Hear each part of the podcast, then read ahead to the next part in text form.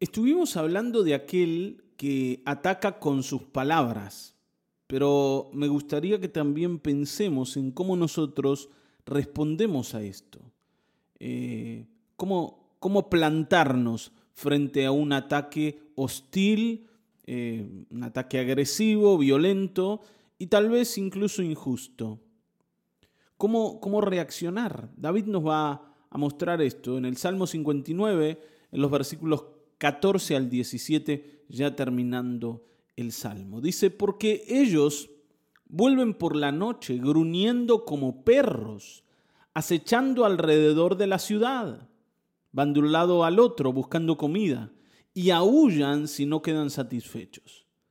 Pero yo le cantaré a tu poder y por la mañana alabaré tu amor, porque tú eres mi protector, mi refugio en momentos de angustia.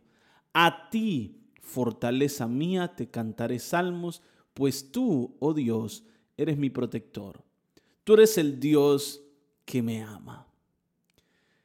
David, después de hablar de cómo está bajo el ataque de los perversos que hablan cosas violentas contra él, que son como perros que van no acechándolo y, le pidió al Señor que se vengue, le, le pidió al Señor que se burle de ellos, David nos va a decir que frente a todo esto, él ha tomado una decisión. Señor, yo he tomado una decisión frente a aquellos que me atacan. Está bien, ¿no? Frente a los perros que gruñen, ¿no? Gruñendo como perros anda la gente. Hermanos, hoy, y vuelvo a, a mencionar el tema de las redes sociales, vemos guerras tremendas, tremendas por redes sociales palos para acá, palos para allá, balazos por todos lados. No hay nadie que haga, por ejemplo, autocrítica. No hay nadie que diga, eh, che, yo también me he equivocado. Tal vez no en esta oportunidad, pero me he equivocado antes. ¿Qué autoridad tengo yo para hablarle mal a mi hermano? E incluso si creo que no me he equivocado, tampoco tengo autoridad porque como decíamos ayer, yo tengo una responsabilidad para con mi hermano que es cuidarlo, incluso en medio de sus errores. Está bien, ¿no? No estoy diciendo que vos vayas y le digas, hermano, estás haciendo mal. No, no, no, no, no. Cuidarlo de vos. Vos tenés que entender que si el hermano está haciendo mal, no necesitas salir con todo, ¿no? Con los tapones de punta, decirle, eh, porque algunos dicen, ¿no? Porque algunos hacen. Basta de eso, hermanos. Si nosotros los creyentes no cambiamos esto, no podemos esperar que el mundo lo cambie. Si nosotros somos violentos con nuestras palabras, no podemos esperar que el mundo conozca la paz del Señor. Esto es como la historia de aquel que estaba pescando, ¿no? Y, se acerca un turista a decir, ¿y cómo, cómo va la pesca? ¿Está bueno pescar? Yo nunca pesqué, ¿no? Y, lo ve usted acá y me gustaría saber. Y entonces eh, el pescador le dice, sí, la verdad es que aquí se siente una paz enorme, eh, estamos enfrente del mar, la creación de Dios, uno puede disfrutar del aire limpio, uno puede ¿no? relajarse, despejarse, sacarse ¿no? el estrés que trae de la semana. Y todo ese discurso dura hasta que el primer pez se prende del anzuelo. y allí empieza la locura, ¿me entiende? Y peor si el que está pescando, el que está teniendo la caña, no es el que está hablando de la paz, porque, claro, uno se pone nervioso. Esto se los digo porque es una historia cercana a mi familia, ¿no? Y entonces el que está arriba, hablando de la paz, de la pesca, empieza a gritarle al que está abajo, diciéndole, dale, hace así, hace así. Y todo lo que parecía paz se convirtió en locura. Me imagino, ¿no? Aquel que fue a buscar consejo para ver si se metía en la pesca o no, ya tomó una decisión, dijo, no, esto es demasiado estresante como para venir a relajarme después de un arduo día de trabajo. ¿Se dan cuenta? Y así hacemos nosotros. Hermanos, esto debe cambiar.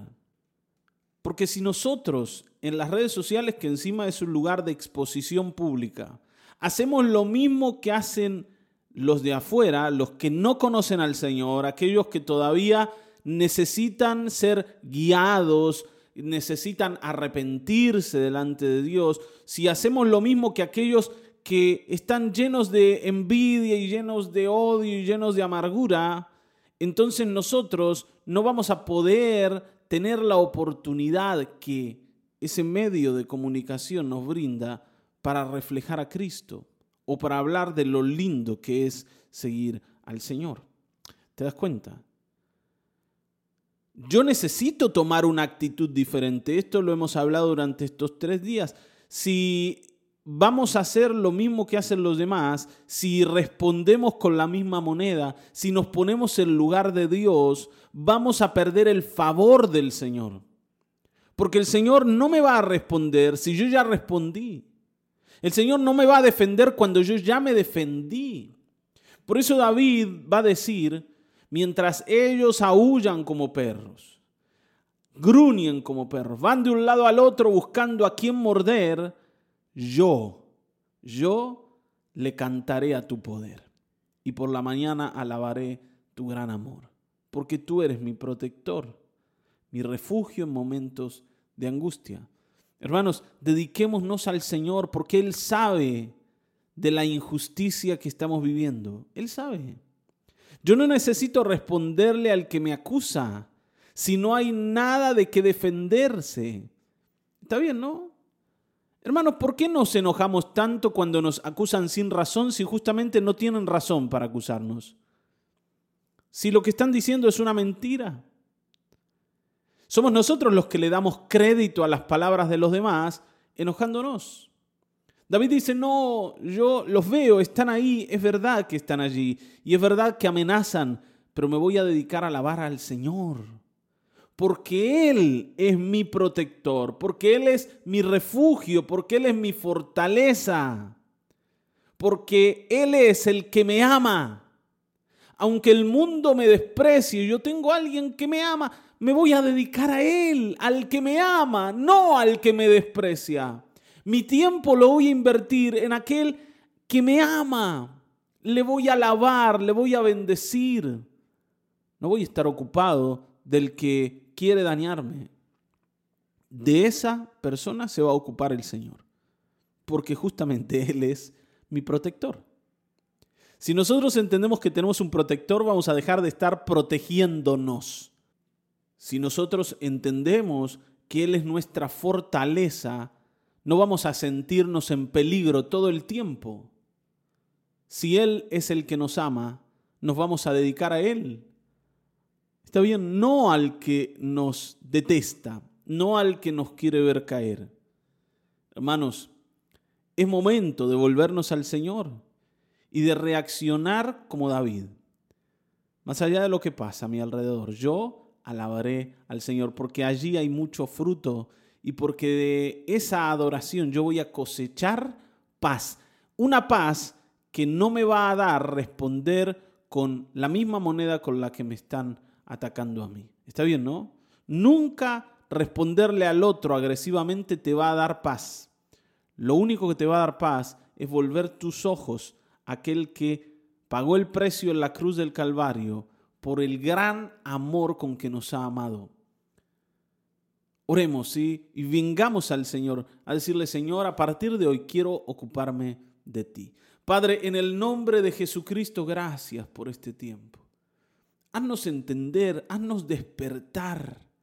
Haz que, Señor, nosotros salgamos de esa locura en la que nos estamos metiendo, tratando de defendernos de todos los ataques, tratando de decir nuestra verdad para que el mundo la escuche, cuando en realidad debiéramos dedicarnos a ti.